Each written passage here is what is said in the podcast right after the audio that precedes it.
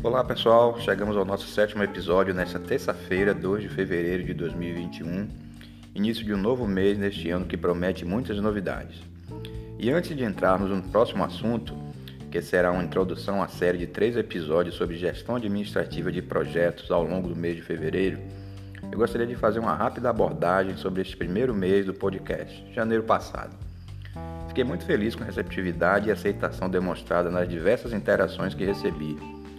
Quantidade de audições superou as minhas expectativas uma surpresa muito agradável foi a constatação da presença de ouvintes de todas as faixas etárias, inclusive de fora do Brasil. Isso é gratificante e me dá ainda mais motivação para trazer conteúdos úteis e relevantes para administradores e profissionais de diversas áreas de modo geral.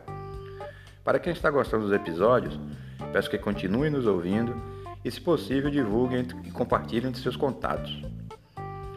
Vamos falar de novidade? Para este mês de fevereiro, pelas próximas semanas, eu trarei um conteúdo voltado para a gestão administrativa de projetos, que será dividido em três episódios a saber.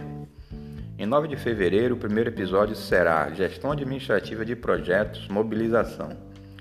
Aqui comentaremos sobre as etapas que vão da assinatura do contrato de prestação de serviço ou documento de autorização de serviço com o cliente até a mobilização total dos principais recursos humanos, financeiros e materiais dessa fase.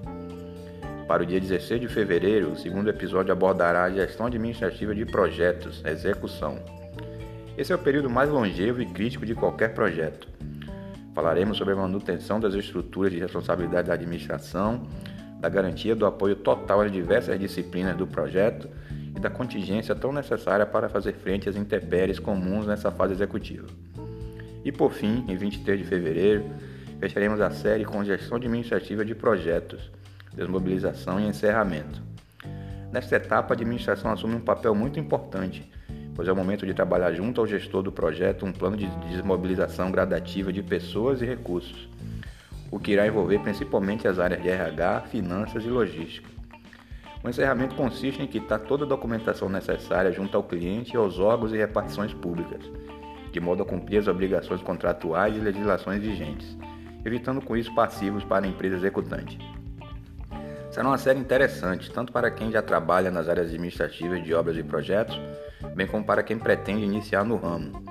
A administração em projetos é um nicho de mercado muito amplo, com ótimas oportunidades para administradores em todos os níveis e estágios de carreira.